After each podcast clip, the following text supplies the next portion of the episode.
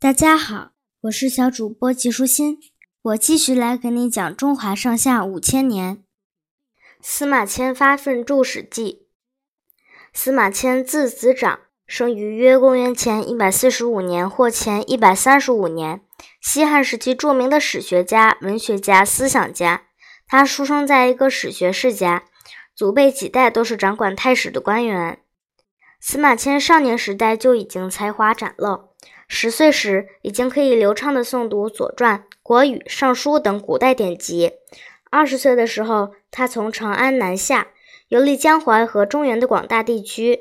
每到一处，司马迁都认真考察那里的生活习俗，搜集整理材料，记录下相关的传说，然后与自己所知道的历史相互印证。这些游历使司马迁开阔了眼界，增长了知识，丰富了见闻。司马迁三十六岁时，做太史令的父亲司马谈得病去世了。弥留之际，父亲拉着司马迁的手，再三叮嘱道：“我死了以后，你一定要接替我做太史令，能写出一篇通史，是我毕生的心愿。你一定要替我完成这个愿望。”司马迁含泪答应了。公元前一百零八年，司马迁子承父职，做了太史令。这样，他有了更多的机会接触到许多以前看不到的珍贵书籍史料，为以后著书立说奠定了坚实的基础。公元前九十九年，司马迁的好友飞将军李广的孙子李陵被派去征讨匈奴，因为寡不敌众，李陵最后被匈奴俘虏了。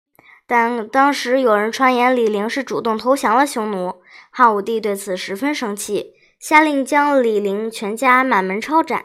这时，秉性耿直的司马迁站了出来，为李陵辩解。他在汉武帝面前保证，李陵是一个忠诚可信的人，绝不会做出投降这样背信弃义的事。但汉武帝并没有相信司马迁的话，反而把司马迁抓进监狱，判处他死刑。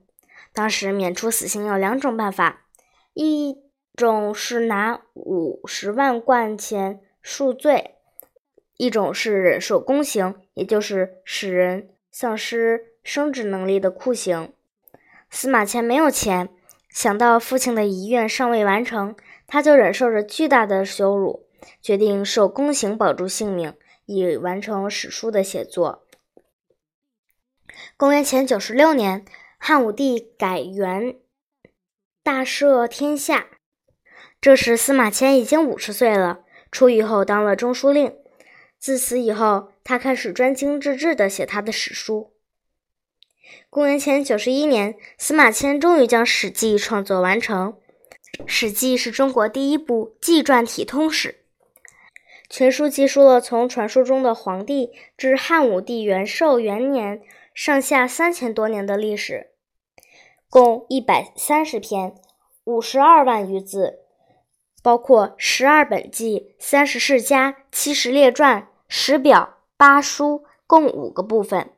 《史记》不仅是一部具有伟大意义的史书，同时也是一部文学名著，是中国传记文学的开创性著作。今天的内容就是这些啦，小朋友，拜拜。